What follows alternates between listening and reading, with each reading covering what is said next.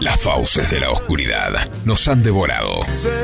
El caminante nocturno nos invita a descubrir las más fascinantes composiciones y melodías del rock. Aquí comienza El Caminante Nocturno. Pasión sin límites por el rock.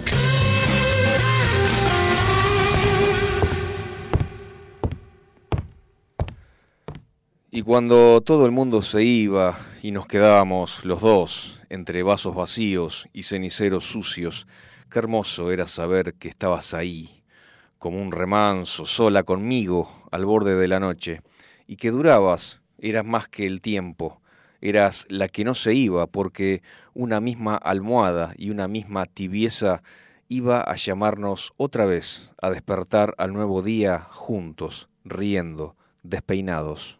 Haciendo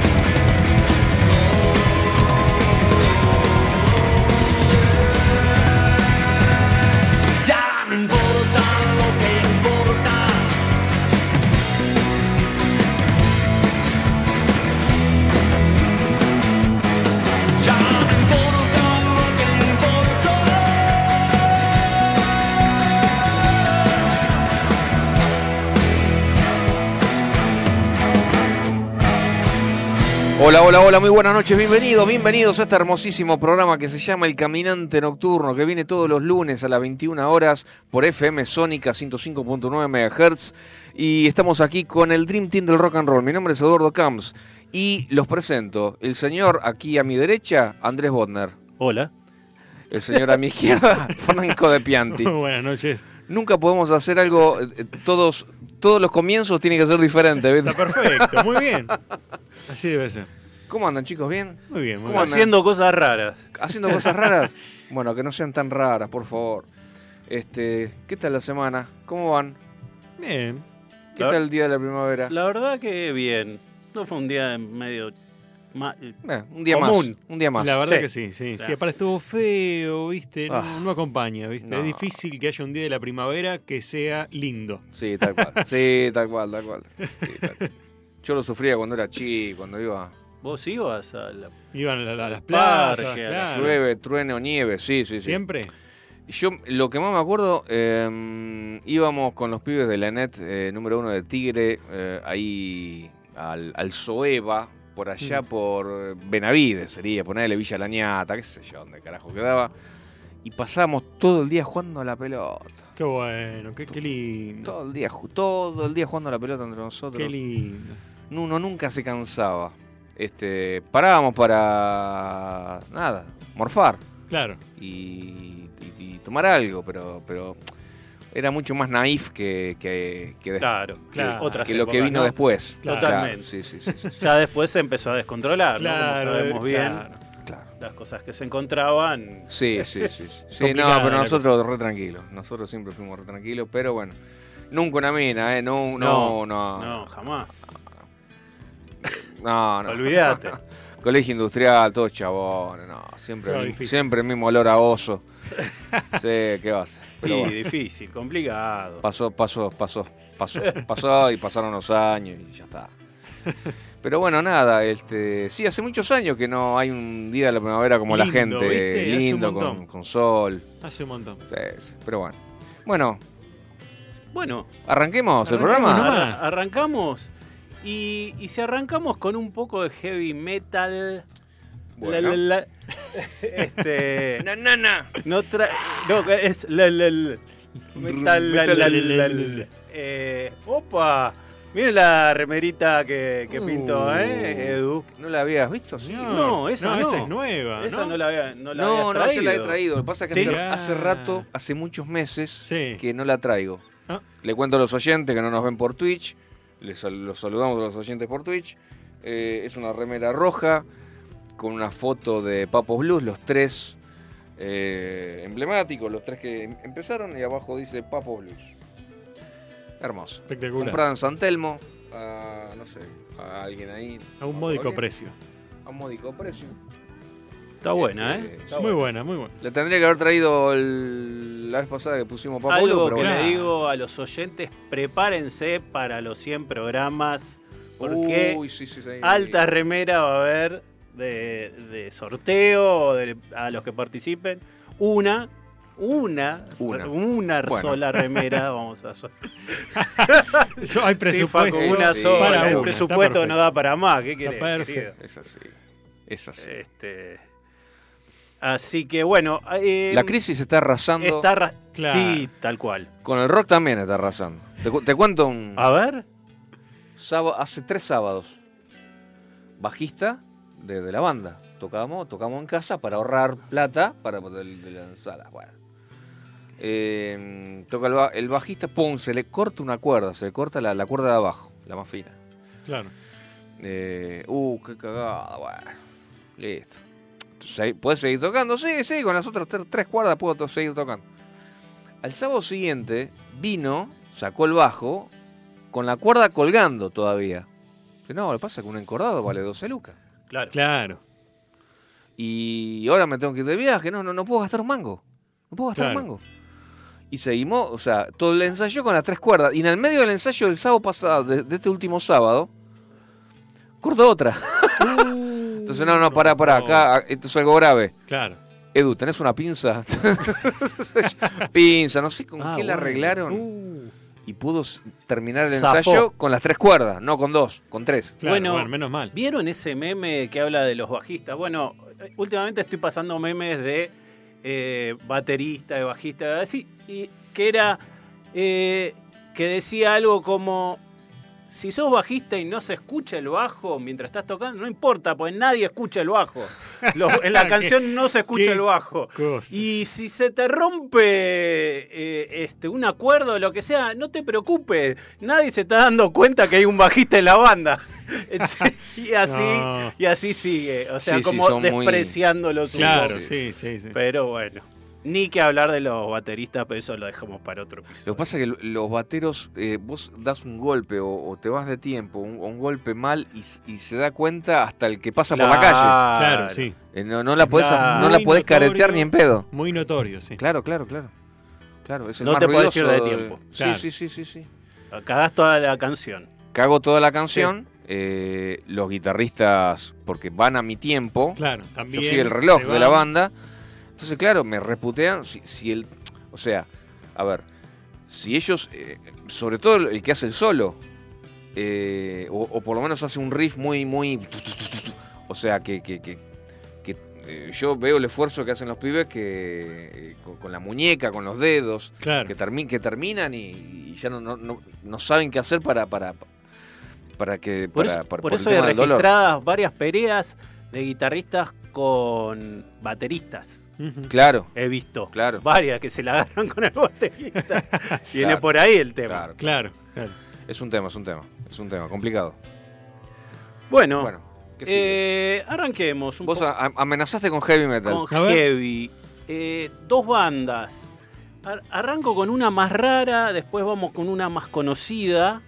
Y cuando digo rara, la digo muy rara. Yo le, ya les había anticipado a ustedes dos esta banda eh, que hace un metal, pero avant-garde, es decir, un metal experimental. Ajá. Eh, ¿Cómo se llama la banda? Se llama Igor, con tres R. Ah, bueno. Heavy metal. el- el- Para, el- para que vean cómo empezamos. Igor.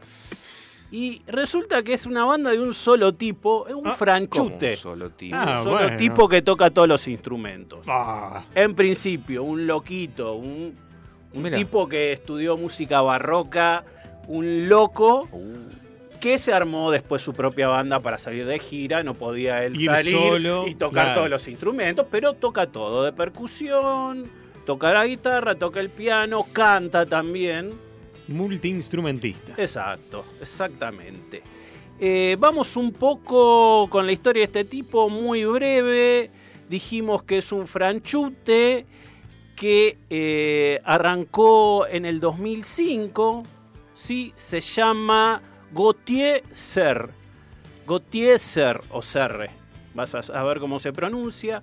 Además de su carrera solista, tiene un par de grupos. Wokr se llama uno y el otro Corpo Mente. Bueno. Bueno, ¿Estamos? Entonces un día dijo, me cansé de esos grupos, quiero hacer algo solista. ¿Por qué? Porque quiero hacer la música que se me canta. Y ninguno de estos grupos lo hace. Entonces la tengo que hacer yo solo. Así. Esa onda. Ahora, el tipo hace algo totalmente experimental con el heavy metal, con la música pesada. Eh, todos los discos, inclusive estuve escuchando dos o tres discos, todas las canciones son diferentes y mezcla infinitos estilos. Ajá. Uh, Pero infinitos, ¿eh? Qué bueno que está. Este tipo además dice que tiene una enfermedad o un- una condición que se llama sinestesia. Ujú. Sinestesia, ¿sí? Es percibir la música o eh, algo a través de otra percepción. Ajá. Por ejemplo, percibir la música en colores o en figuras. Sí, hay, muy poca gente que lo tiene, pero él dice que tiene esto. Un, ej- un ejemplo es la cromostesia, ¿sí? Un tipo, un proyector puede escuchar una trompeta y ver un triángulo naranja cuando escucha una trompeta. ¿sí? Y un asociador puede escuchar una trompeta y pensar, por ejemplo, que suena un color, un naranja o un azul, cuando Ah. escucha algo. Me encantaría tener sinestesia. Estaría buenísimo. Es muy raro. Interesante sería. Estaría interesante. Interesante. es Re cierto. interesante, el tipo parece que tiene eso. Eh, arrancó con unas demos en el 2006, ya después en 2008 también, y en el 2010 eh, tuvo su álbum debut llamado Nostril. ¿Sí? 2010 entonces arrancó el tipo. Sí, ¿algún, ¿Algún nombre normal para, para.? No. O sea, son todos así los nombres que el chabón. No, ¿sabes qué es Nostril? Son los, Los agujeritos de la agujeritos nariz. de la nariz. No sé cómo, se, Nostrils, no claro. sé cómo se dice en, en castellano. Agujerito de Agujerito de la nariz. Fosas nasales. Claro, las fosas nasales. Después, pegado a ese Nostril, sa- sacó un EP que se llama Barroque Core. En vez de hardcore, en vez de speedcore, Barroque, Barroque Core, Core. que es música barroca hardcore. Mira, Está bien, eh, inventó su propio In- subgénero. Inventó su género. Ok. eh, en 2012 sacó un disco que se llama Aleluya, eso es más normal. Pero lo que no es normal es que lo hizo tocar a, a su mascota ¿No? en, en el disco. ¿Y qué mascota tiene? Un pollo. ¿qué tocaba el todo- es pollo? todo raro el el chabón. tamborcito ¿Y qué con las toca- patitas. Escuche, ¿y qué tocaba el pollo? Piano. Ah. Yo, eh, con- Bueno, ¿qué Mirá hace? vos. El tipo le pone alimento en las teclas que él quiere y el pollo va y tuc, tuc. Y quedó grabado, Claro. ¿eh? Salió en el disco. El pollo No, está es, muy loco. es El parte de, de la, banda. banda. El chabón no, necesita una novia urgente. Sí, totalmente. Tiene mucho tiempo libre. Sí, sí, sí. ¿eh? Bueno, en, eh, en no me acuerdo qué año, creo que en el 2017, le dieron un premio al premio al Bad Shit Crazy Album of the Year. Para que se den una idea. Sacó 10 sobre 10 de eso, ¿eh? Ah, sí, Eh, sí, una, sí, una revista de metal le dio ese premio. Obviamente lo, lo- el espectáculo en vivo es alucinante, muy loco. Lleva a una cantante lírica a cantar, una cantante de ópera, no una Oh. cantante de rock que canta ópera además. Claro. Lleva una cantante de, De ópera, ópera. y lleva, y él mismo lo hace, canta con una voz totalmente deformada, ¿no? Totalmente deformada, bien, bien heavy metal. El tipo tiene influencia, te dice que desde Bach, eh, Chopin, hasta Cannibal Corpse, ¿sí? Y algo que lo veo bastante similar es a Mr. Bungle. Y ahí me cerró un poco. Mr. Bungle, la, la banda de original de Mike Patton, una locura total. Sí. Y ahí me empezó a cerrar un poquito cómo era el tema. Así que bueno, esa fue la presentación. bien. Escuchen, después me dicen si les gusta. Vamos a escuchar Polyphonic Rust. Adelante.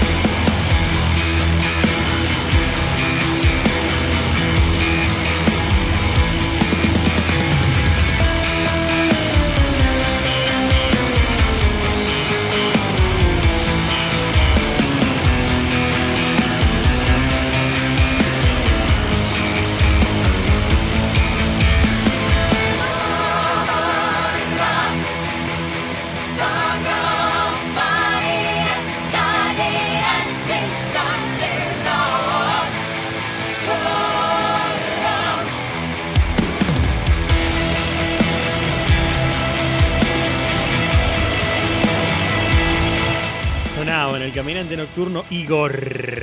Polyphonic Rust, gente. Espectacular, ¿eh? Acá tenemos un mensajito. Hola Andrés, soy Gonza. Los estoy escuchando. Hola Gonza, ¿cómo andás? Como siempre, como Qué siempre bueno que estés abuela. ahí. Este, bueno, si, si quieren hacer como Gonza, nos pueden mandar un mensajito al 11 71 63 10 40 y los leemos como siempre acá en vivo. Obviamente. Espectacular. Bueno, tra- les traje el tema más escuchable este, ¿eh? Eh, Más radial. más radial. Claro. Eh, claro. Exactamente. Está, está muy loco este muchacho. Está muy Muy loco. bueno. Está muy loco, pero lo recomiendo porque está muy bueno. Verdaderamente hace cosas originales el tipo. Bueno, vamos con otros, otros amigos del heavy metal. Esta vez no es sorpresa, vamos con Slayer. Slayer. Sí, banda californiana de thrash metal, ¿no? Está dentro del- de los grandes cuatro del thrash, Metallica, Megadeth, Anthrax. Em, con el los guitarristas Kerry King y Jeff Hanneman, el baterista Dave Lombardo, un capo. Uy, es infernal ese, ese batero. Es, es un infernal, animal, es infernal. es un animal. Y el bajista y vocalista de origen chileno, Tom Araya. Sí, señor. ¿sí? Eh, no voy a hablar demasiado de Slayer, una banda ultra conocida. Voy a tirar algunas perlitas porque es una banda, eh, para mí, no solo porque es reconocida, porque tocan ultra rápido, porque es un- una de las bandas, digamos, de trash que, que toca con más rapidez, si querés, aunque el tema que yo traje es un poco más tranquilo. El tema es que es una banda muy criticada, ¿sí? Por. Mm. Por, primero, o- dicen que es satánica, ¿sí? Oh, Porque otra tiene esos, mensajes medios La verdad que los tipos mucho no adhieren a eso, pero a los que hacen heavy le gusta boludear con el tema satánico. Sí, ese. Más que nada por la espectacularidad, ¿viste? Eso de meter miedo, ¿no? Sí, de, como eso- si fuese una película de terror. Eso de la Claro. época de Black Sabbath. Claro, es viejo De 1970 se Claro. hace, claro. Bueno, pero eso a mí no me pareció tanto. Ahora sí tienen una acusación para mí un poco más seria, y es que tienen cierta predilección por temas relacionados con el nazismo. Uh, bueno, eso sí. sí. está mal. Eso está mal, pero también hay, hay que ponerlo en un contexto. A ver, ¿qué pasa? Sobre todo ellos tienen un tema que se llama Angel of Death, sí que trata sobre eh, Joseph Mengele, ¿sí? Mm. Conocí- conocido del campo de concentración de Auschwitz, donde el doctor Mengele hacía sus experimentos y demás. Claro. Eh, ¿Qué pasa? Si ustedes leen la letra, obviamente trata de Mengele que hacía sus experimentos. O Claro. sea, algo totalmente aterrador. ¿Qué pasa? Araya, que fue el que compuso el tema, dice, mira, yo pasé por una librería, me encontré con dos libros que sobresalían ahí de Mengele, me, me agarró curiosidad, leí eso, me quedó en la mente y hice un tema sobre eso. Claro. De ahí a ser admirador de Mengele, es Claro, otro ¿no? tema. Claro. Claro. ¿qué Me, que quedó esa idea media Bueno, hay, trastornada. hay que ver lo que, lo que dice la letra también, ¿no? Sí, sí, la letra habla de Mengele haciendo experimentos en un Ah. campo de concentración, es muy directa. Eso es lo que tiene Slayer. O sea, no, No, no, no- no anda con metáforas. no, no, no es Dylan. No, sí, no es Bob Dylan. Ninguna metáfora. O sea, Claro. dice Claro, el eh, Mengele te hace un Muy, muy literal, es muy literal. Chao. ¿Viste? Claro, claro. Entonces, es criticada por eso. La banda se defiende, eh, por otro lado, diciendo que está bien, pero sus letras no quiere decir que ellos adhieren a ese A tipo eso, de claro. atrocidades, sino es como cualquier arte. Si uno lee un poema este, que dice cosas medio atroces, no quiere decir que el que, el que escribió el claro, claro, eh, claro. haga esas cosas, Claro, ¿no? sí, sí, Eh, se entiende, se entiende. Pero bueno, la verdad que a ellos les gusta también provocar un poco con todos estos temas de satanismo, de, de- cosas eh, oscuras, cosas, digamos, relacionadas con la muerte, pero bueno, eh, eh, es su estilo. Más allá de eso, los tipos ganaron dos Grammys, son ultra talentosos, tocan muy bien. Ya hablamos de Dave Lombardo, que dicen es uno de los, eh, no inventores, pero de, las, de los bateristas que fomentó el doble bombo en el heavy metal. Mm. Sí, uno de los más expertos en eso, salió como mejor baterista de, de Sí, sí, heavy metal varias, Súper varios años. rápido. No sé cómo hace el chabón. La verdad que no, no sé cómo hace. Entonces, No sé un poco, un poco de esto quería hablarle y presentarles el tema. Vamos a escuchar Temporadas en el Abismo. Adelante.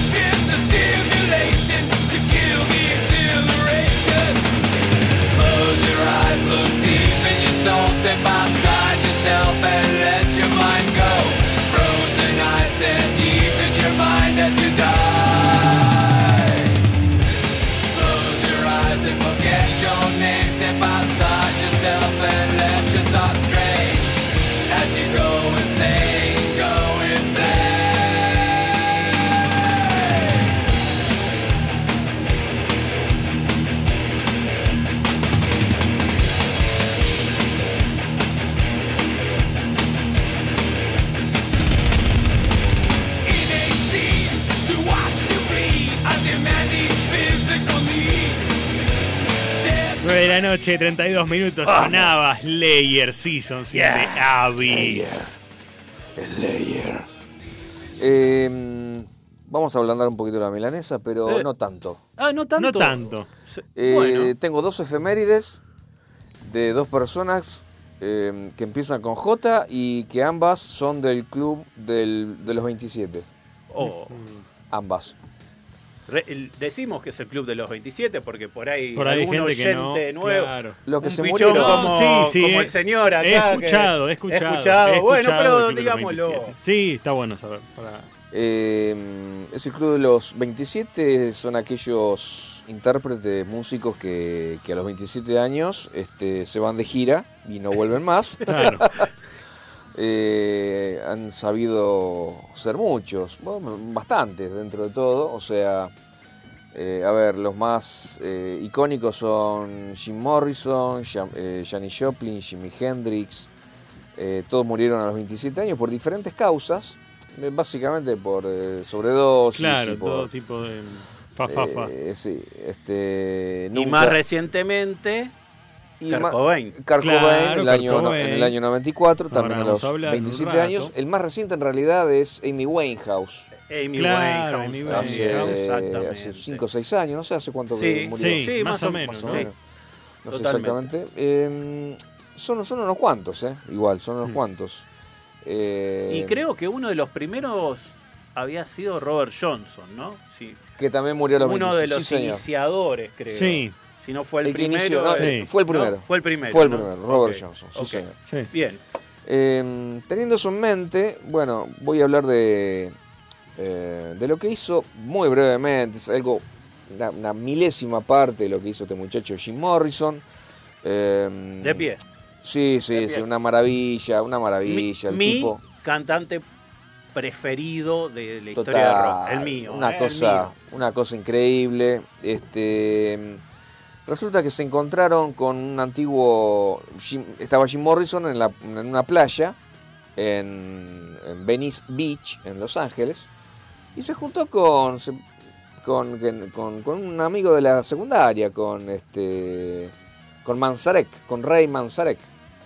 Empezaron a charlar, qué sé yo, eh, corría el año 1965. Ujú. Y me dice, ah, escucha, escucha, escucha esta. Este. Y él le cantó a Manzarek un poema que incluye la letra y le cantó tanto, le encantó tanto a Manzarek que le sugirió de inmediato que se uniera a su banda de surf rock que se llamaba en ese momento Rick and the Ravens. Integrada por él y sus hermanos Rick y Jim Manzarek. Eran tres hermanos. Sin embargo, Morrison ya tenía elegido un nuevo nombre. Antes de, de poner un pie en el- la La sala de ensayo, Obvio, flaco, esto se va a llamar The Doors. Claro. Otro concepto musical, esto no es surf rock, más que surf rock, rock.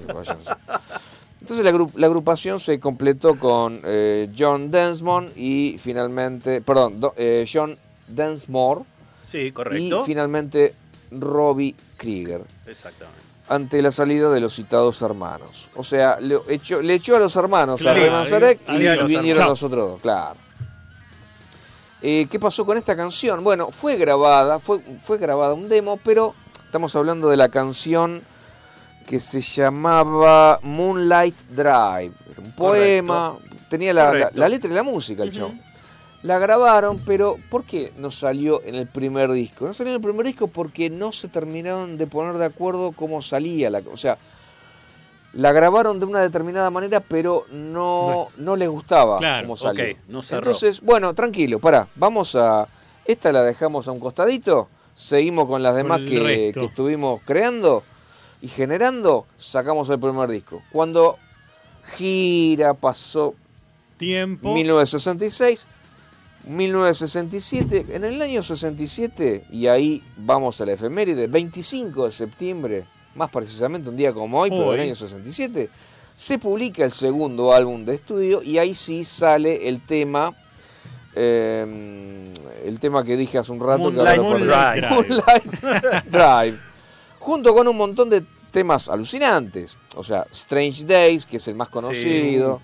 Eh, Love Me Two Times, People, People, People Are Strange, que también es muy conocido. bueno, eh, entonces eh, ahí sí volvieron sobre el tema, la grabaron de otra forma Y ahí y cerró. salió, y cer- cerró, salió con fritas y ganaron premios y demás. Este, vamos a escuchar sin más demora, señores y señores, Moonlight Drive, The Doors.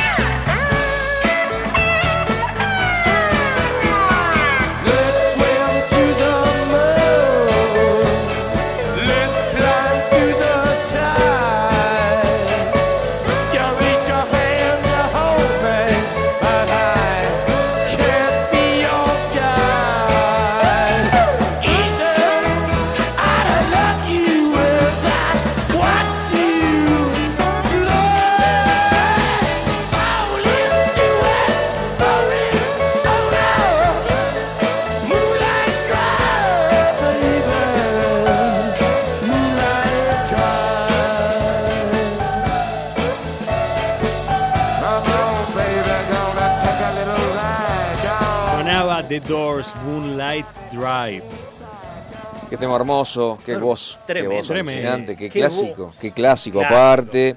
Y me olvidé de, de decir lo más importante. ¿Qué? Va, lo, habrán, ver. digamos, deducido, que gracias a este tema se reunió The Doors. Exactamente. O sea, se, Se generó, formó, se se formó The. Doors a partir de este de, tema. de Por este este tema. Totalmente. de esa, de ese momento en la playa que vos dijiste, me dijiste recién. eh, Recordamos de la película de Oliver Stone, Sí. The Doors, que está esta escena tal cual la, la Así es. dijo Edu. Así es, así, Así, es, se así conocieron. es. Eh, vamos al, al otro integrante del Club de los 27, Janis Sí. Joplin, señoras y señores. Una, la reina ¿Qué del blues. decir? De qué sé pie yo. también. ¿no? Tremendo. No Por necesita más No, presentación. no. Lo único que vamos a decir es que Morrison y Janis Joplin tocaron juntos, Sí. coincidieron un par de veces y hay un registro muy trucho, no, no una grabación. Hay un registro Qué don- pena. donde están los dos cantando así, están en medio enfiestados. por que, decirlo que no se no se llevaron muy bien que no se llevaron muy bien, parece que Morrison la bardeó, eh, Uh. gordita, no sé qué. ¿Y qué hizo Yanni? Botellazo en la cabeza, Morrison. Chao. Se acabó. Eh, Se los que acabó. participaron de eso dicen que botellazo en la cabeza, Morrison no jodió más en toda la noche. Está perfecto, está muy bien. Le está muy puso bien. los puntos. El perfecto. 25 de septiembre del año 70, eh, Janis Joplin graba su single llamado Move Over en un estudio de grabación de Los Ángeles. También de los... sí, todo, Todo en todo, Los todo en Ángeles. Los Ángeles. todo, todo en Los Ángeles, California. Pasaba todo en esa, en esa ciudad de Estados Unidos todo el tiempo. Eh, esta canción icónica es la primera pista del fatídico álbum Pearl. ¿Por qué fatídico? Porque, bueno, nada, este se eh, salió a la venta, se, pu- se publicó después, de la muerte de Janis Joplin. Claro. Por eso fatídico. Exactamente. Eh, esta, este álbum vendió 4 millones de copias y alcanzó el número uno en la lista. Eh, obviamente después de la, de la muerte de, la Janis. Joplin. Ella misma escribió eh, este tema y lo grabó el mismo día que Trust Me y, y el tema Me and Bobby McGee. El álbum Pear alcanzó el puesto 122 entre los 500 mejores álbumes de todos los tiempos según la Rolling Stone. To- to- todos temas buenos ese disco. Son todos temas todos. buenos. Yo me acuerdo, había una época, eh, mi señora si se está escuchando se debe cagar de risa, eh, que lo era muy chico yo, 20, 22, no sé, o, ma- o me- o más chico, Hace mucho. muchos años, Eso. eh, que yo me deprimía mucho los domingos a la noche, hasta la, domingo a la tardecita, Mm. mis actividades no me gustaban, entonces, viste, como el cerebro eh, anticipa, Claro. el domingo pensaba en el lunes, o tengo que ir hasta allá, acá. O sea, no me gustaba el- ni lo que laburaba, ni lo que estudiaba, no me gustaba nada. Y me deprimía mucho y ponía Ajá. Janis Joplin. Mira. Sí. Y te levantaba. Muchos digamos, blues. te- Claro. te Eh, no, no, no, mejor, al contrario. Te, te hundía. peor. me hundía más todavía. Claro, claro, claro, claro. Esa era la idea, hundirme hasta, Bien, hasta, lo, bien. hasta lo mínimo y después salir flotando. Más, más que esto no puedo bajar, entonces salgo Claro. para arriba. Hacías pie y. Exactamente, Claro. señor, así es. Así que vamos a escuchar a Janis. Un placer, como siempre.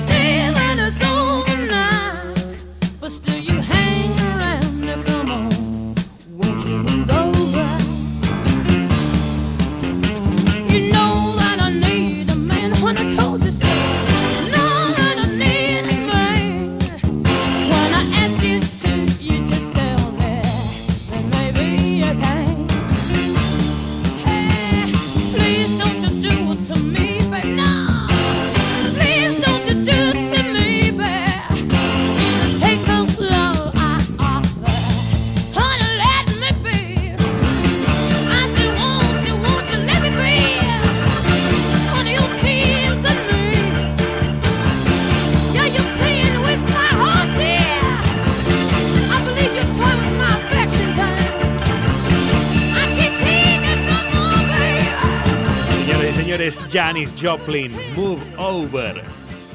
Qué hermoso. Janis Joplin, por Dios querido. Siempre hay que volver a Chanis. Siempre. Ah, bueno, ¿qué sigue? Bueno, ¿Cómo sigue la fiesta? ¿terminaste de ablandar la milanesa, querido? Pero esto, pero estos, estos son clásicos, querido. Pero estos son clásicos. pedo arranco yo con heavy metal. ¿Ve- ¿Ves por qué tengo que traer heavy? yo? No, no, no, perdón, perdón, perdón, perdón. perdón.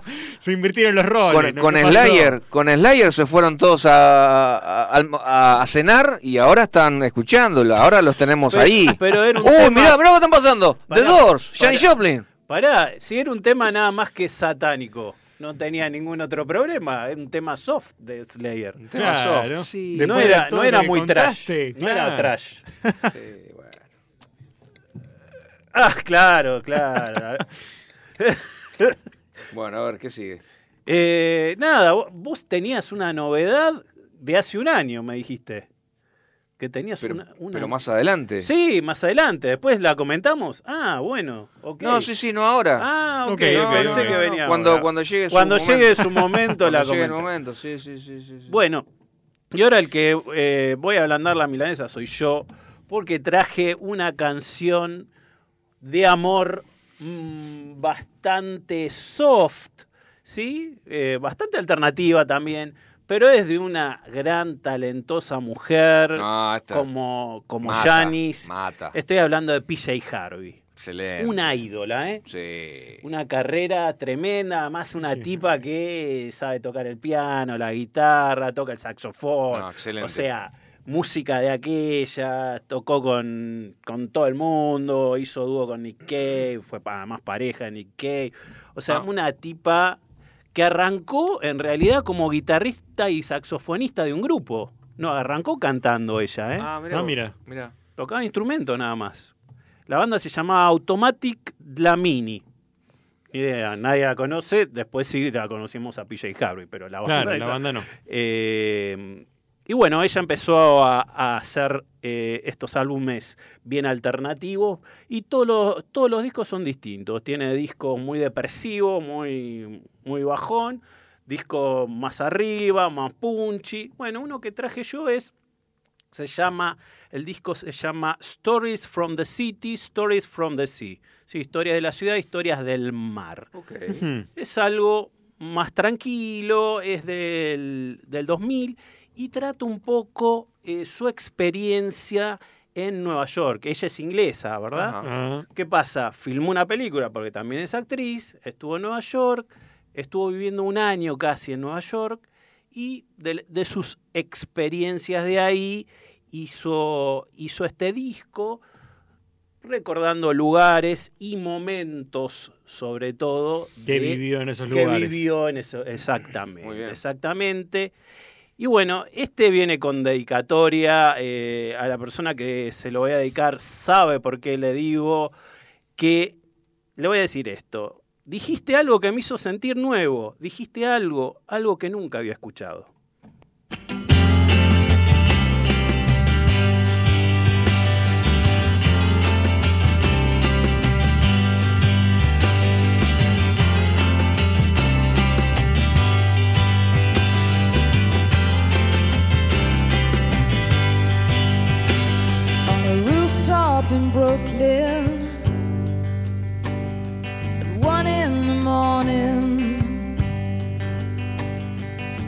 watching the lights flash in Manhattan.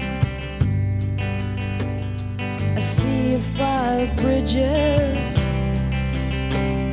the Empire State Building.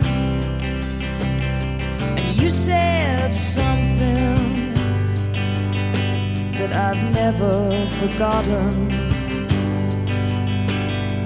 Lean against railings, describing the colors and the smells of our homelands, acting like lovers. How did we get here to this point of living? breath. You said something.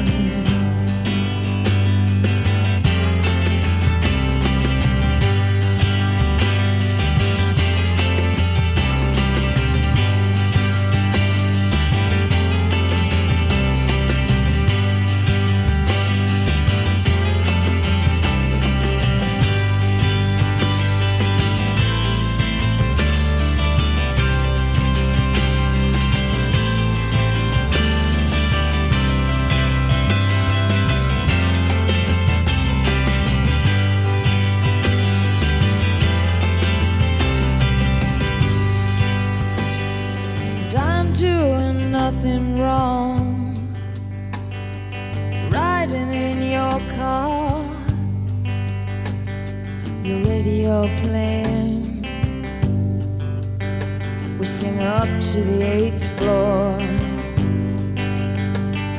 A rooftop Manhattan. One in the morning. And you said something that I've never forgotten.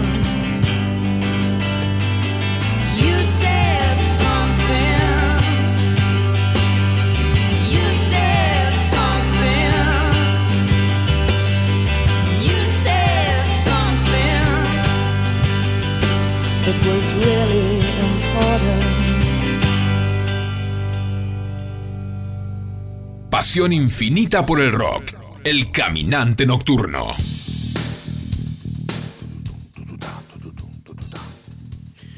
Sonaba PJ Harvey, You Said Something. Bueno, vamos con versiones originales ahora con la columna. Pero cómo no, querido. Vamos.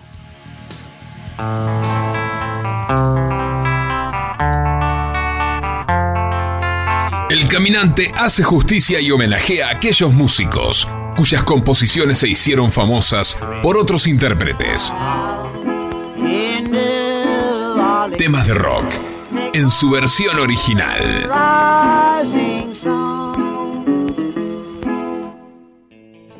Y esta va para vos, Edu, que estás romanticón hoy. Ah, qué lindo. eh, que arrancaste con, Con un poema de amor. con un poema de amor. Bueno, tengo una power ballad para la versión Oh, original. maravilloso.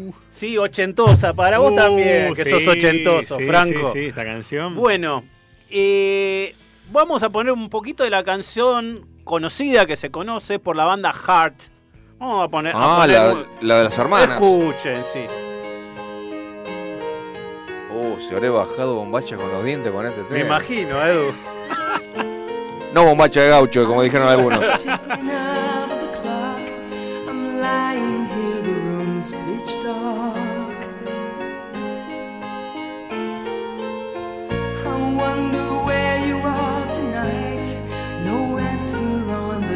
Me acuerdo el apellido de las hermanas. Las Wilson. hermanas Wilson. Ah, ahí está. Las hermanas Wilson. Oh, Este tema salió en won't 1987, ¿eh? alone. Y se llama, como dijo, Alone. Claro, Alon. ¿Sí? Y ahora viene la parte. ta, ta, ta.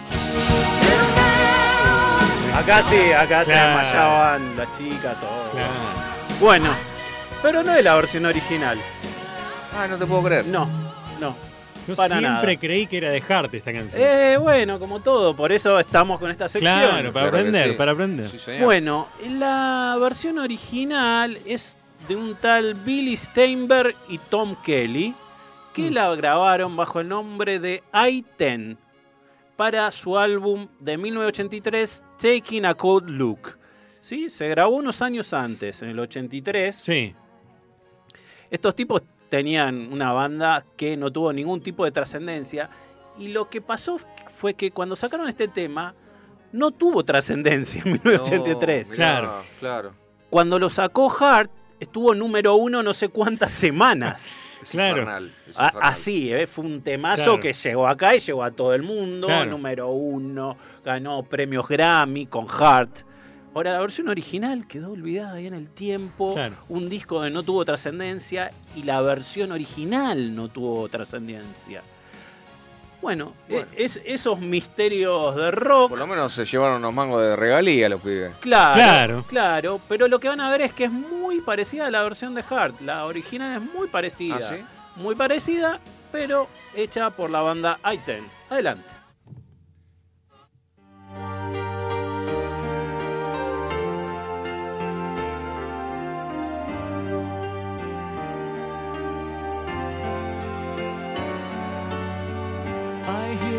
Hear the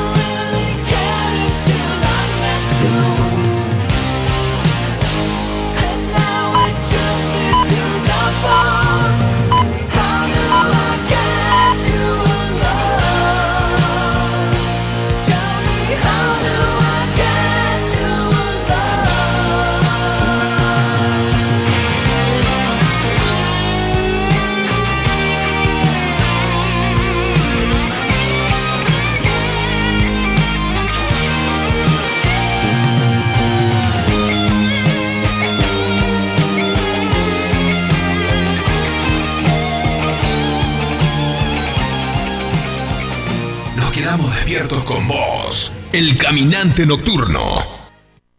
En FM Sónica nos vamos a una pequeña pausa. Si querés, mientras tanto, sintoniza otra radio para ver si encontrás algo mejor. Aunque creemos que no. Aunque creemos que no. En la 105.9 iniciamos nuestro espacio publicitario. En la noche de Vicente López. Sabemos lo que te gusta. Este aire. Tenés los programas. Las voces. FM Sónica. Sonido perfecto. Podríamos hacer una promo más extensa, donde les contamos qué hacemos, pero ni nosotros lo sabemos. A las puertas del delirio, martes, de 20 a 23 horas. Me quedo con vos, yo sigo de largo, voy a buscarte. Qué noche mágica, ciudad de Buenos Aires. Después de más de 10 años en Sónica. ¿Nos amás o nos odias? Nos da igual. Y está muy bien así, por hoy no pienses más. Yo sé que lo necesitas. A las puertas del delirio, martes, de 20 a 23 horas. El Banco Provincia se está actualizando. Más tecnológico, Tecnológico, más dinámico, dinámico, más innovador. innovador. En otras palabras, el Banco Provincia está más 2.3. ¿O no? Vos con tono robótico. Así es, humano. Está más 2.3. Banco Provincia. Derecho al futuro. Futuro. Los caminos del conurbano no son lo que yo esperaba, no son lo que yo creía, no son lo que imaginaba. Por eso Cristian Salles y Sebastián Vargas te invitan a recorrer todas las noticias del conurbano. La hora de salida, todos los martes, de 18 a 19. Aquí no ha pasado nada. Solo por FM Sónica 105.9. Y entérate de todo lo que pasa en tu barrio. ¿Conoces nuestro programa que premia tu interacción digital? Descargándote nuestra app en tu celular, poder disfrutar de descuentos nunca fue tan fácil. Busca nuestra app, adherite a factura digital y listo. Ya podés canjear los beneficios que ofrecemos en nuestro programa Ecoaiza. Muchas cosas cambiaron este último año. Los saludos, las juntadas y hasta la música. Decidimos no cambiar. Preferimos tener estilo a ser una moda pasajera. Bomba de tiempo. Martes, 23 horas.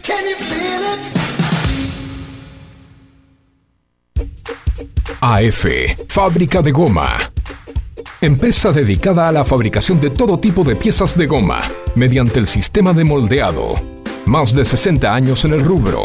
AF, fábrica de goma. Visítanos en Franklin 694 Villa Martelli o llamanos al 4709-7006. WhatsApp 1567 32 2102. Instagram Fábrica de Goma AF. Web fabricadegomaaf.com.ar. ¿Necesitas piezas de goma? Pensá en AF. Juanse Correa, junto a un gran equipo de columnistas, te van a hacer compañía de lunes a viernes de 10 a 11.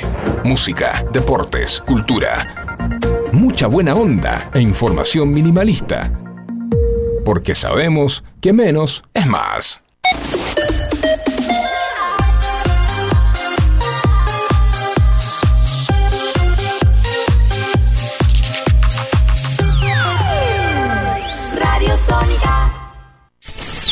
FM Sónica. Sonido incomparable. Sónica 105.9. Llegamos a donde vos estás. ¿Aprovechaste la tanda para hacer todo lo que tenías que hacer? Nosotros sí. Por eso estamos de regreso. En FM Sónica. Finalizamos. Finalizamos. Nuestro espacio publicitario.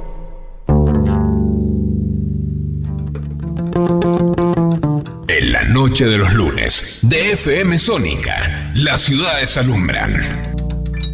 Nunca van a dormir. Nos quedamos despiertos con vos. El caminante nocturno. Hasta las 23.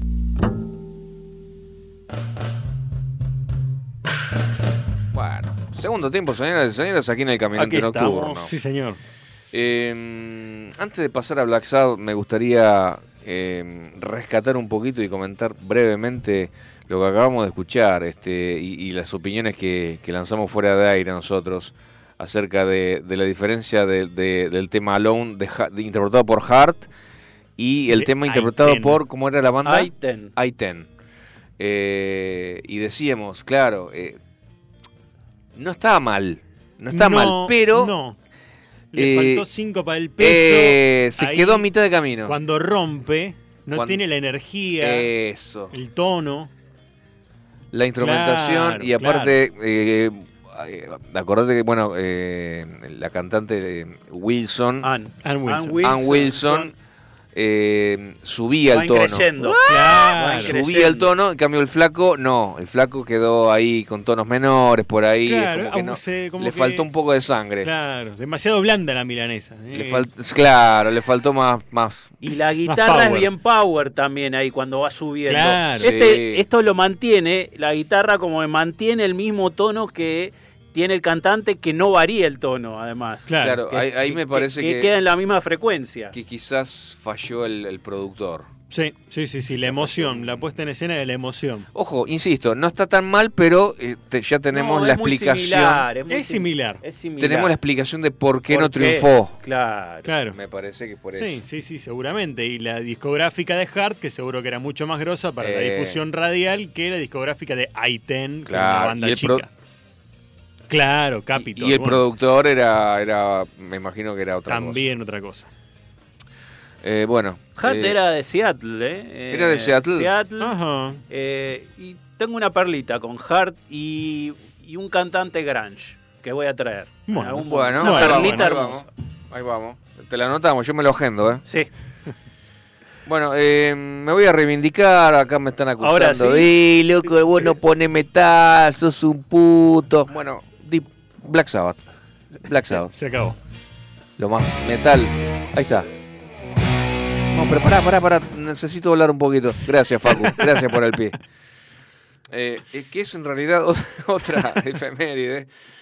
Eh, vamos avanzando de a dos años, ¿viste? 25 de septiembre del año 72. ¿Qué pasó? Se lanza el cuarto álbum de la banda británica Black Sabbath llamado Volumen 4, así, a secas. Volumen 4. Originalmente su título iba a ser Snowblind. Pero ¿qué pasó? La discográfica se lo vetó a Black Sabbath. ¿Por qué? Por ser una clara apología a la droga, a la fafafa. Claro. El flaco, no podemos publicar esto porque es Fafafa hecha canción. Claro. La canción Snowblind disco.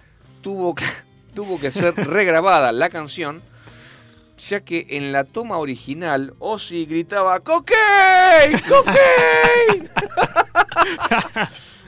Yo, no, no podés ser tan hijo de puta. O sea, incluso ahora en la, la versión que vamos a escuchar ahora, después de la regrabación, Lo susurra, coque. se su- se su- eso, Claro. lo susurra Ozzy. ¡Cocaine!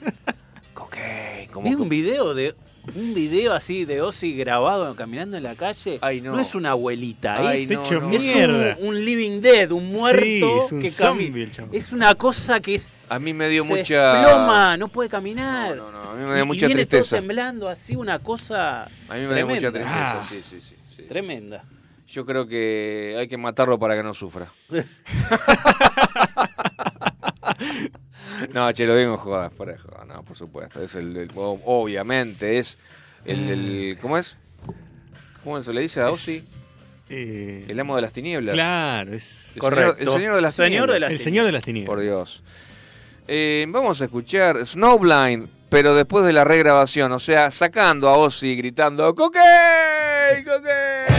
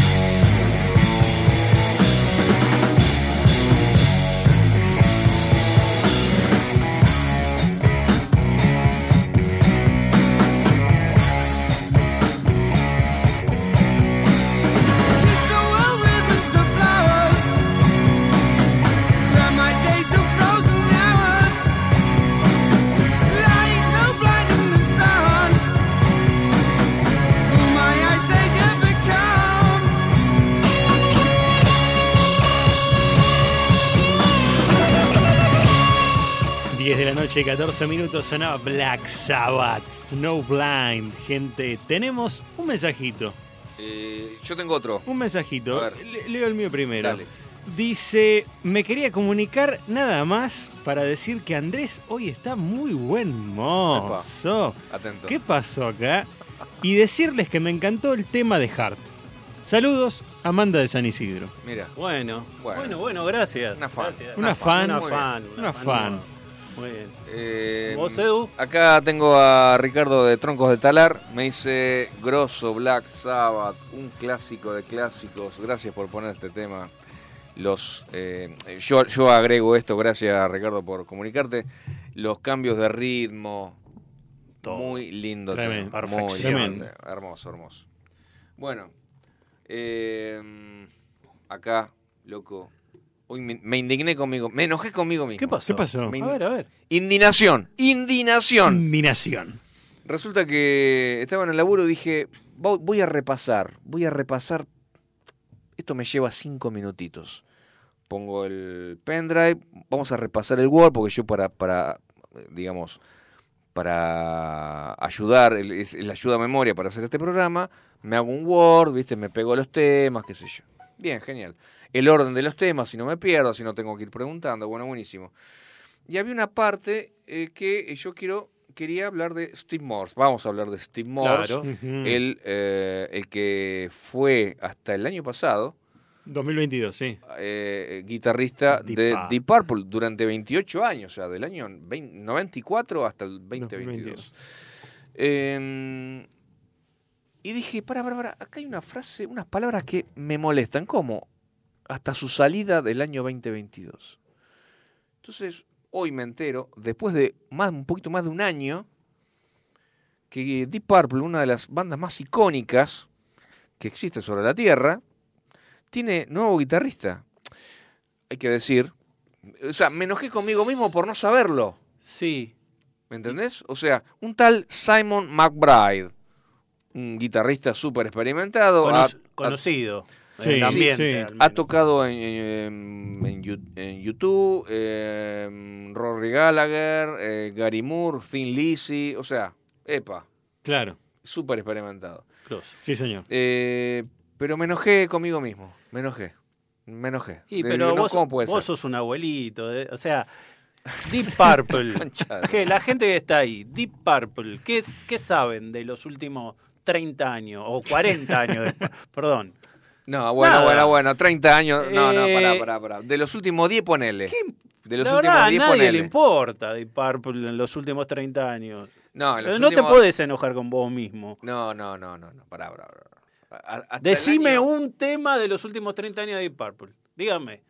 No, Facu, bueno, decime vos, no vos, sé, Franco, no algún oyente. Es Ya está, son un viejo que viven de los hits, como los Rolling Stones.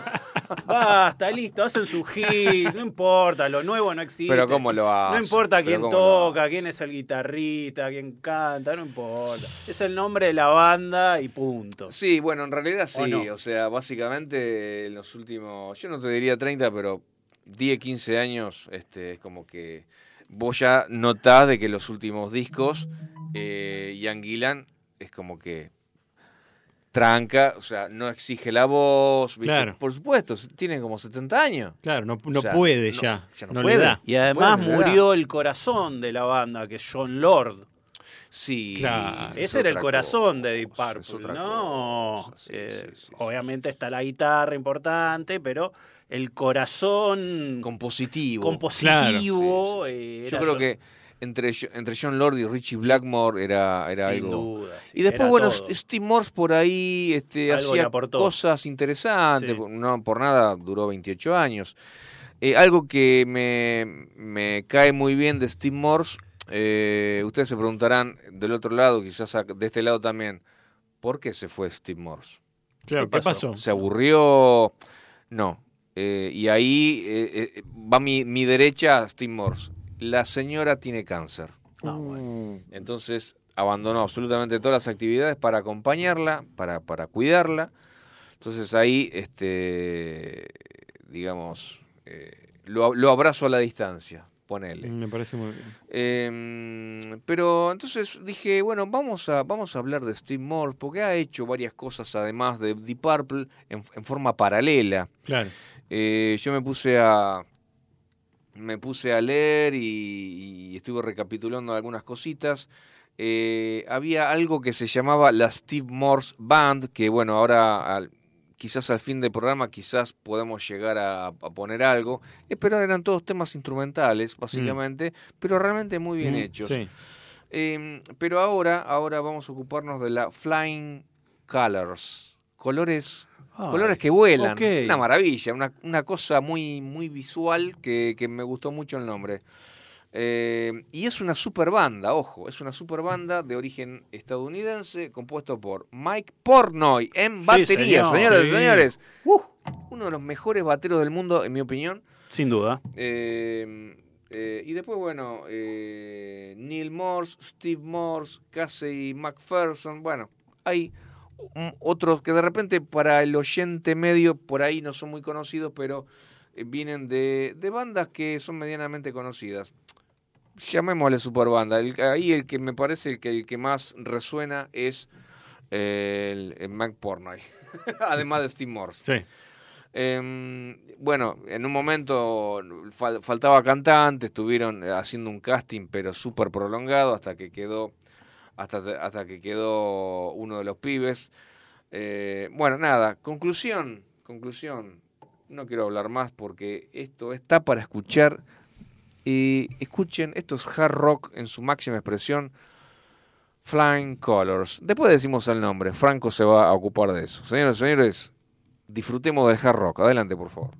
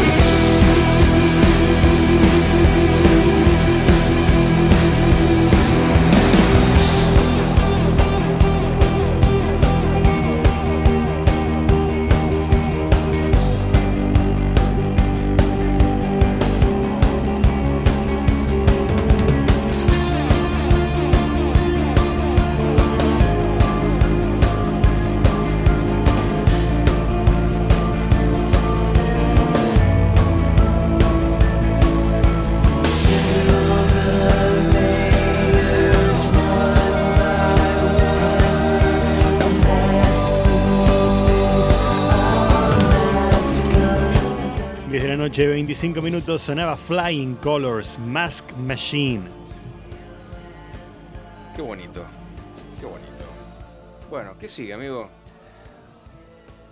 Sigue un tema que es parte de un documental, Ajá. ¿sí?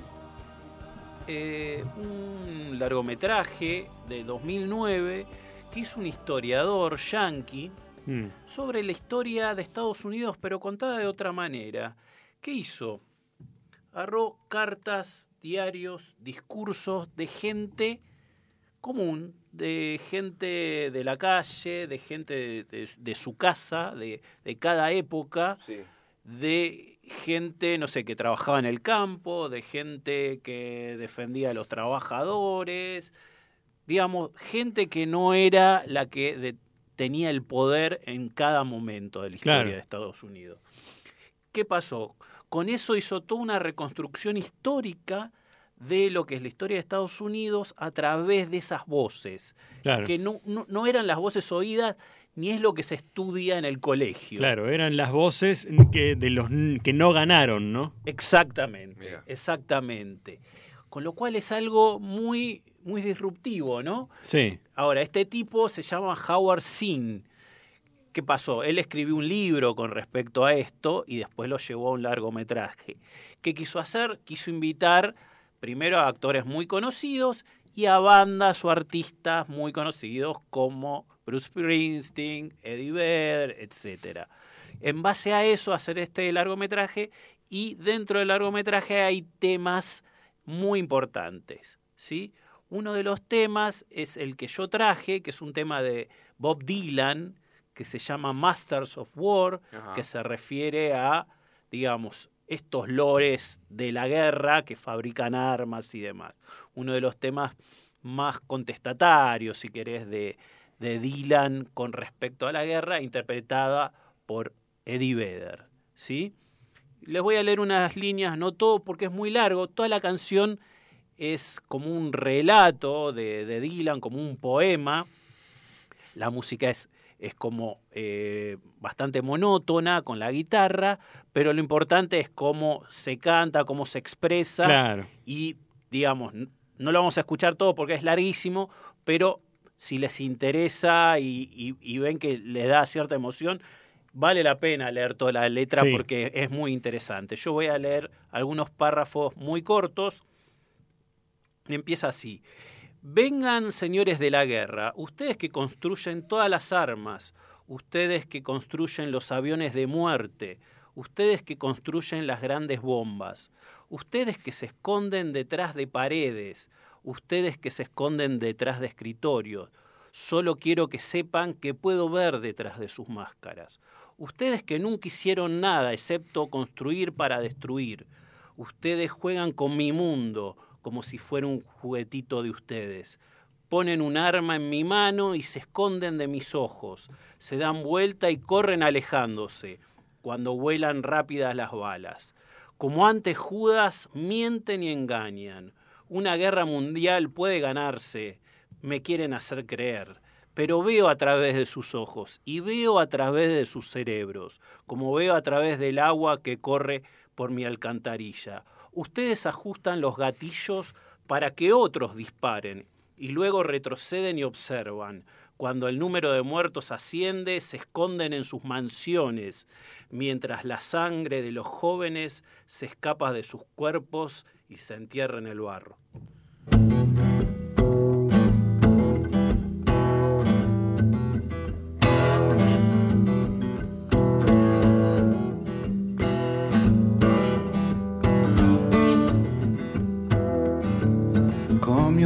You of war.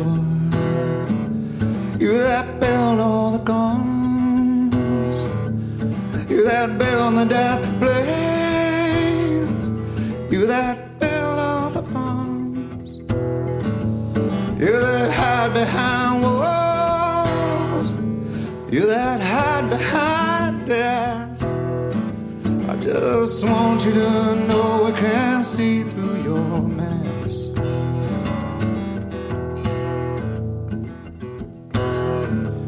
You that never done nothing but build and destroy. You play with our world like it was your little toy. You put a gun in my hand, then you hide from my eyes, and you turn and run farther when the fast bullets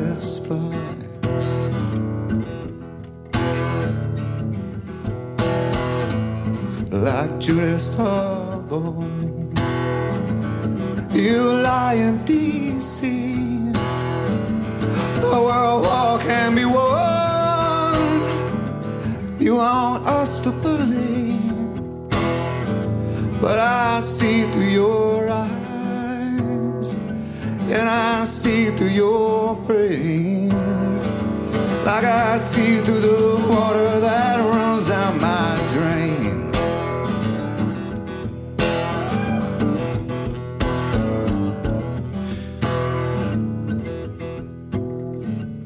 You that fasten all the triggers for the others to fire. Then you sit back and watch as the death count gets higher.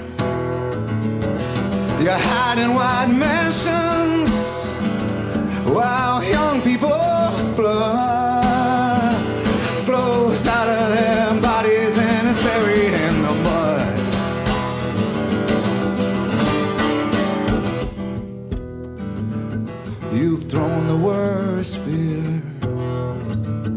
that could ever be heard. The fear to bring children into this world for threatening my baby.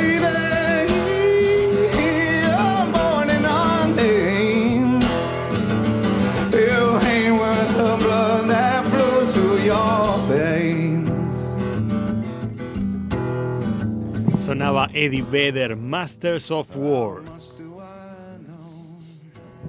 Eddie Vedder, qué cantante, ¿eh? Tremendo. Hace lo que quiere, el chabón. Lo que quiere. Muy bueno. Ahí él con la guitarrita y su voz. le- ya está. Ya está. No- no Suficiente. nada más. Nada más. Nada más. Bueno, vamos a un bloque nacional. Dale, Este, dale, sí señor.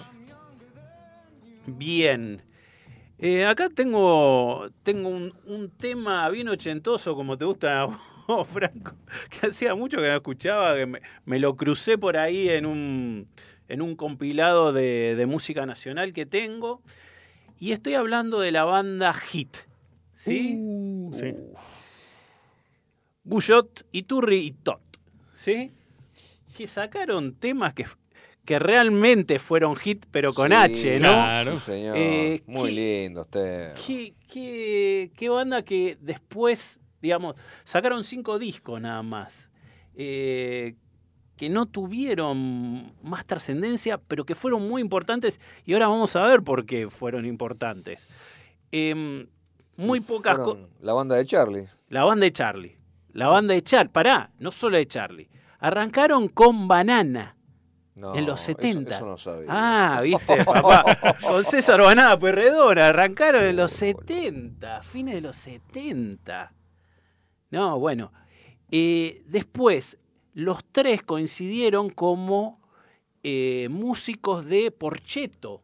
Ah, eso a principios sabía. de los 80, Mirá claro. vos, mirá vos. Eran los músicos de Porcheto. Ahí los conoció Charlie. Mm, Y se los llevó a laburar con ellos. claro. Y Charlie produjo el primer disco de ellos que la rompió. Tenía, tenía dos temazos, eh, La calle es su lugar y el otro tema que, que traje para hoy, que es Siempre fuiste mi amor. Pero antes de ir al tema, eh, quería decir que fue la primera banda argentina a editar un disco en Estados Unidos. Ah, mirá Ah, bueno. Mirá. ¿Estamos? Mirá qué importante. eh, en 1985. Em, también los produjo eh, en el segundo disco Santolaya. O sea, Wow. siempre Bueno. estuvieron rodeados de, de- De grosos. de músicos Sí, sí, top, sí, sí, sí. ¿no? Y, y cada, cada disco tuvo, tuvo sus hits, tuvo su, eh, los pasaban por la radio, su trascendencia. Su promoción, sí, Fue sí, una bien. promoción, eh, el famoso tema Es por amor, digamos. La verdad que por tuvieron. amor? Exacto. Tuvieron muchos hits y, y fue la una de las primeras bandas que tuvo trascendencia internacional, ¿sí? antes que Soda Stereo. Mirá. Claro. Así que bueno, nada, quería decir eso de hit. Y bueno, vamos a escucharlos y recordar un poco.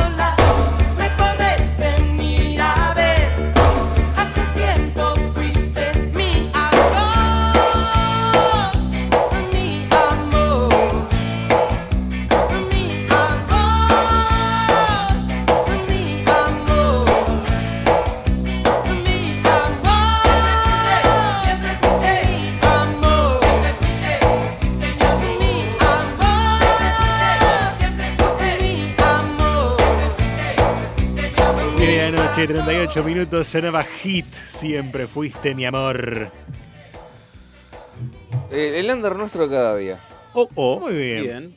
Esta vez eh, les traje eh, una banda que hace 17 años que está, es un power trío de origen uruguayo.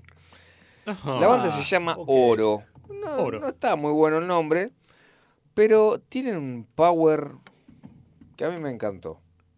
Que a mí me encantó. Este, posta hace 17 años que están, no sé por qué acá el, digamos, el, el texto que aparece en Spotify Sí. dice, es el extraño caso de tres personas que se mantuvieron tocando juntas ininterrumpidamente durante 17 años. No sabemos, no sabemos cómo hicieron, se pusieron plasticola entre ellos, no sé, no sé. El asunto que desde el 2006 están juntos, eh, ellos son Federico Anastasiadis, batería y voz, Santiago Bondoni, guitarra y voz, y Guillermo Madeiro en el bajo. Eh, tienen 753 seguidores y 187 oyentes mensuales en Spotify. Opa. Después, ¿Qué pasó? después escuchamos el tema, o de- después, mejor dicho, anunciamos el tema. La banda se llama Oro y suena de la siguiente manera. Adelante, Facu.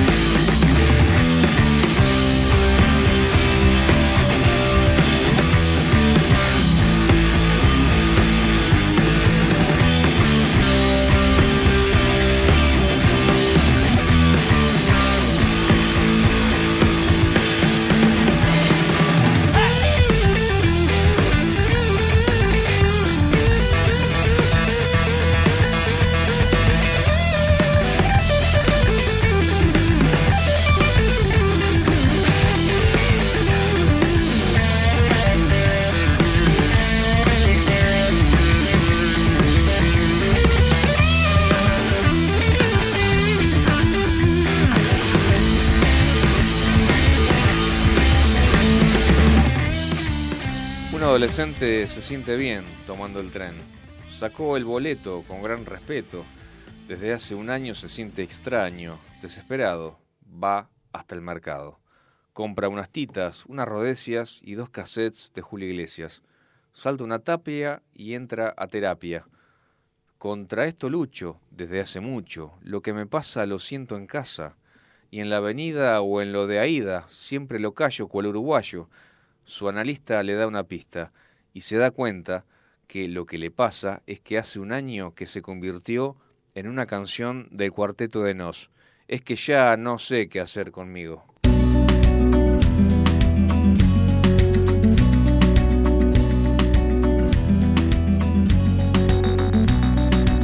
Ya tuve que ir obligado a misa, ya toqué en el piano para Elisa, ya aprendí a falsear mi sonrisa, ya caminé por la cornisa, ya cambié de lugar mi cama, ya hice comedia, ya hice drama, fui concreto y me fui por las ramas, ya me hice el bueno y tuve mala fama, ya fui ético y fui errático, ya fui escéptico y fui fanático, ya fui abúlico y fui metódico, ya fui púdico, fui caótico, ya leí a Arthur Conan Doyle, ya me pasé de nafta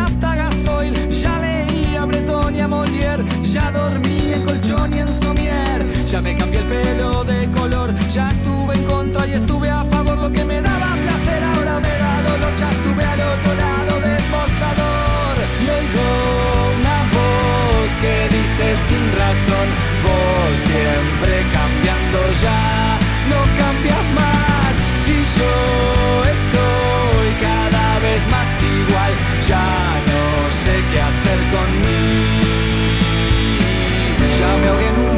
De agua, ya planté café en Nicaragua, ya me fui a probar suerte a USA, ya jugué a la ruleta rusa, ya creí en los marcianos, ya fui volacto vegetariano sano, fui quieto y fui gitano, ya estuve tranquilo, estuve hasta las manos, hice el curso de mitología, pero de mí los dioses se reían, orfebrería, la salve raspando y aquí la estoy aplicando, ya probé, ya fumé, ya tomé, ya dejé, ya firmé, ya viajé, ya pegué, ya sufrí, ya eludí, ya huí, ya sumí, ya me fui, ya volví, ya fingí, ya mentí. Y entre tanta falsedad, muchas de mis mentiras ya son verdades. Hice fácil adversidades y me compliqué las nimiedades. Y oigo una voz que dice con razón, vos siempre cambiando ya,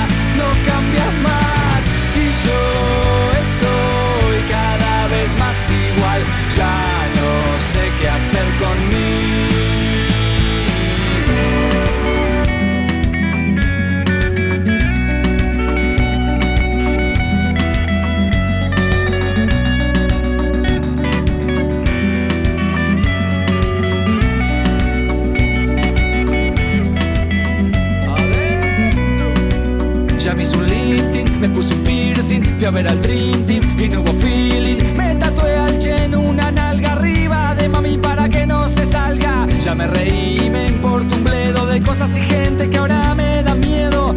Ayuné por causas al pedo, ya me empaché con pollo al espiedo. Ya fui al psicólogo, fui al teólogo, fui al astrólogo, fui al enólogo. Ya fui alcohólico y fui la peta, ya fui anónimo y ya hice dieta.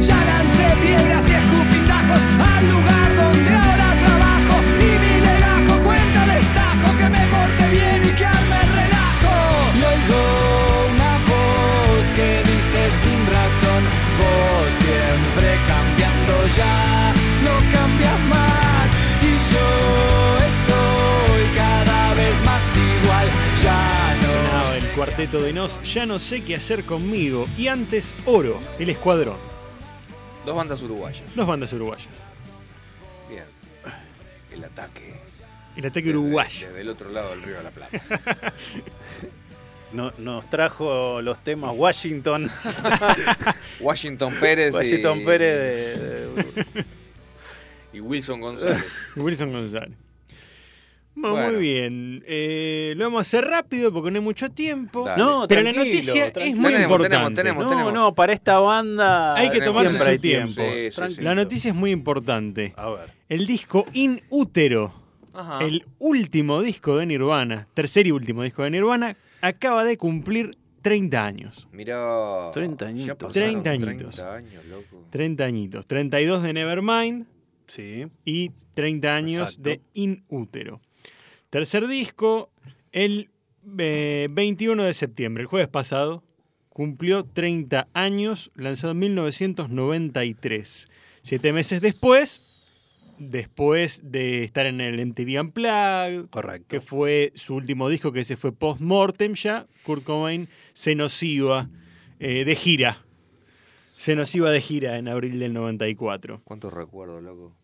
El primero Bleach, un disco eh, crudo, ¿no? Bien punky, bien hard, digamos, no, no había tanto grunge. Totalmente. Eh, Eh, sin arreglos, sin claro. Claro. crudo, bien Claro. garage. Claro. Eh, nada que ver. Después, después bueno, Nevermind Claro. con una mega producción. Claro, muy, una obra maestra. muy arreglado, muy pop, como decía Kurt Como decía Kurt Cobain. Que quiso hacer un álbum pop.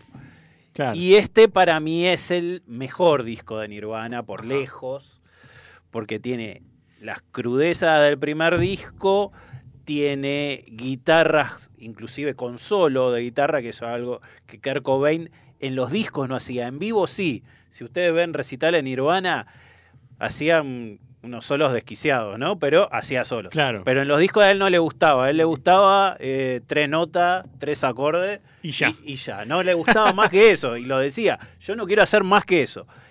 Pero tiene los arreglos justos, ni es Nevermind, ni ni- no está tan procesado, digamos. Sí. Pero es muy, muy rocker alternativo, ¿no? Estamos hablando del grunge. Claro, Sí. claro. Fíjate, Kurt Cobain decía, Nevermind está demasiado prolijo, demasiado pulido, demasiado comercial. Aparte, eh, Kurt Cobain siempre fue una persona que renegaba de la fama, Totalmente. renegaba del éxito, no, no le gustaba toda esa vida. Y con Inútero, digamos, dijo, quiero volver a hacer la música que a mí me gusta. Quiero volver a mi estilo, al estilo de Bleach, al estilo del principio, ¿no? Hard, más punk, más crudo, más garage, todo el, el- el clásico sonido de Nirvana. Eh, contratan a un productor que era Steve Albini. Sí. Steve Albini había sido productor de, de Pixies, de The Breeders, que eran dos bandas que a Kurt Cobain le gustaban mucho. Eh, tenía una forma bastante particular de grabar Steve Albini, en donde grababa la banda tocando eh, toda junta.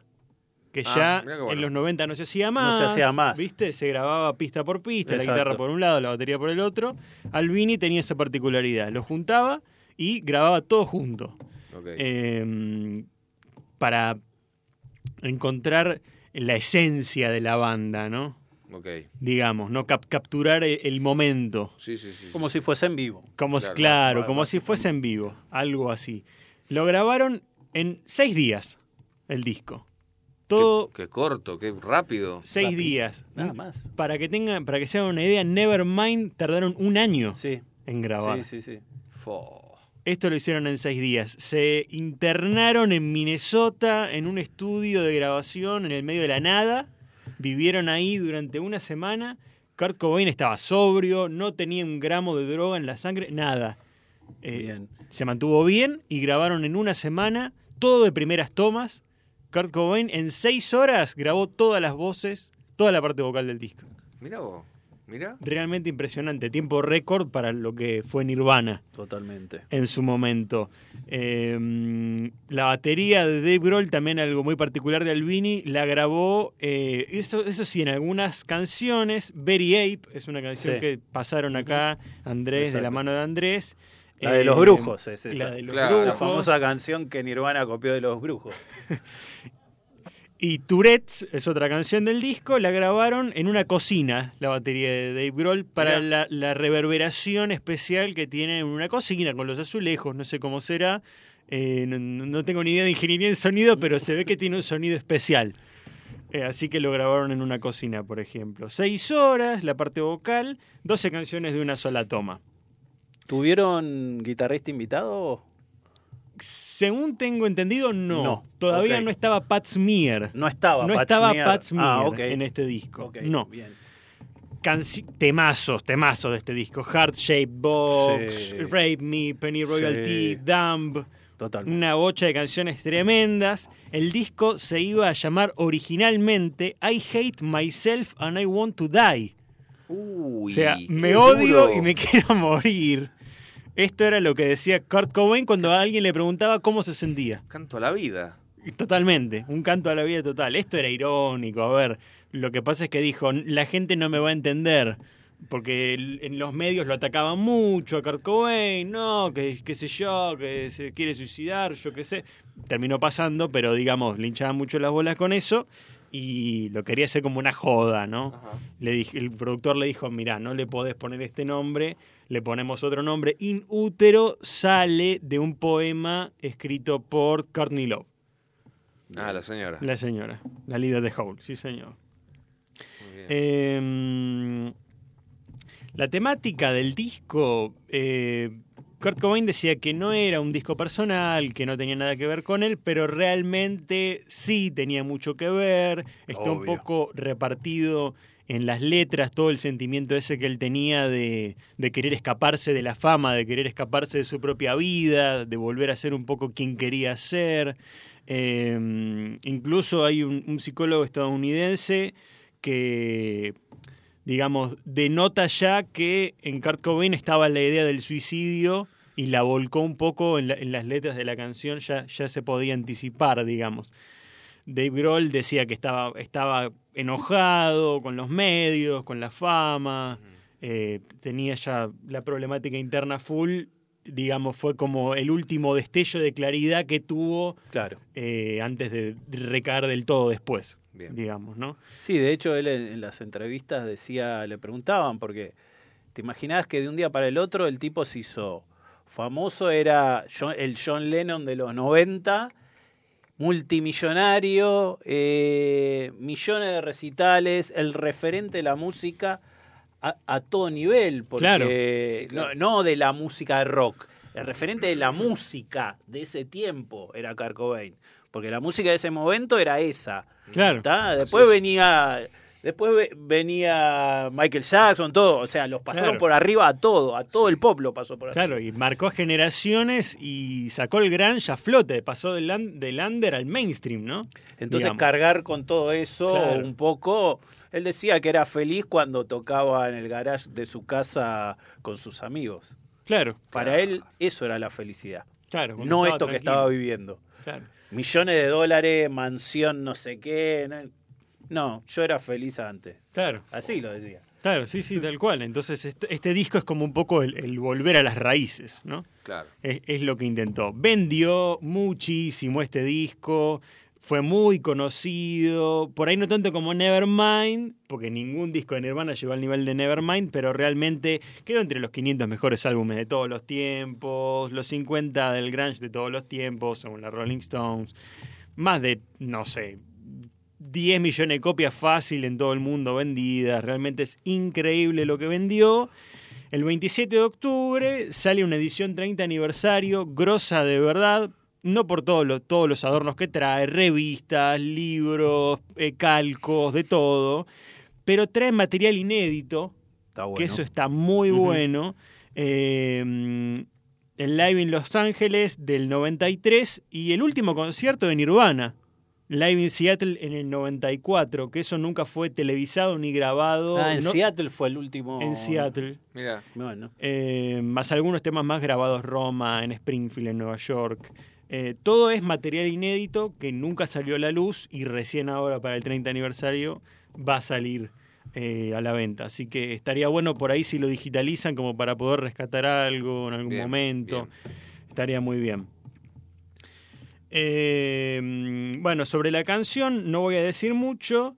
Solo quiero destacar lo que dijo Chris Novoselic, el bajista, por este 30 aniversario. Decía, el disco es muy bonito, puede ser oscuro, pero tiene sus puntos intermedios.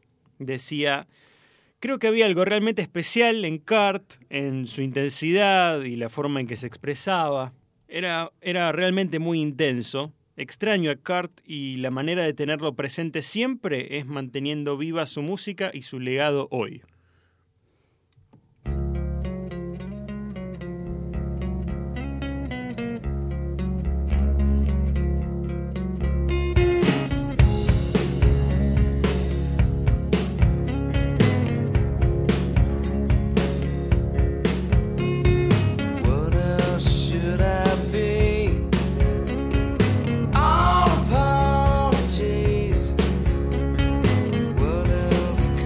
I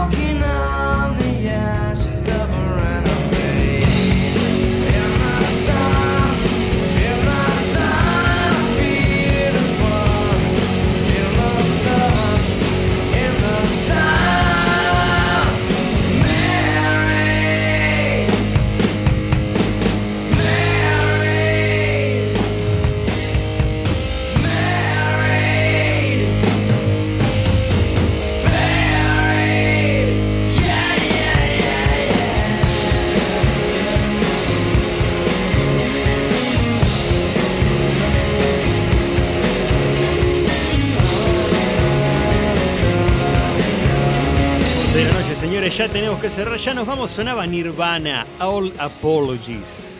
Muy bien, señores, este, aprovecho la volada. Les agradecemos a todos los oyentes, los que estuvieron del otro lado, los que mandaron mensajes y los que no. Eh, nos encontramos el lunes que viene y ¿con qué tema Claro nos sí. vamos, chicos? Nos vamos con Steve Morse Band, Name Dropping. Chau. Chau, chau. Adiós.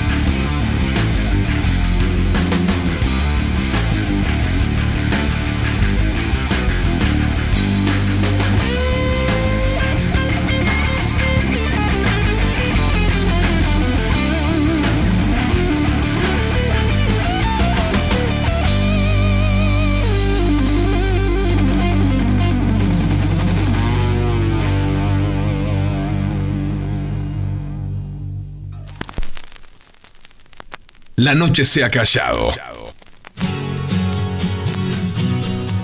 Y la sombra se desmaya sobre la ciudad. El caminante nocturno, marcando los pasos de tu pasión rockera.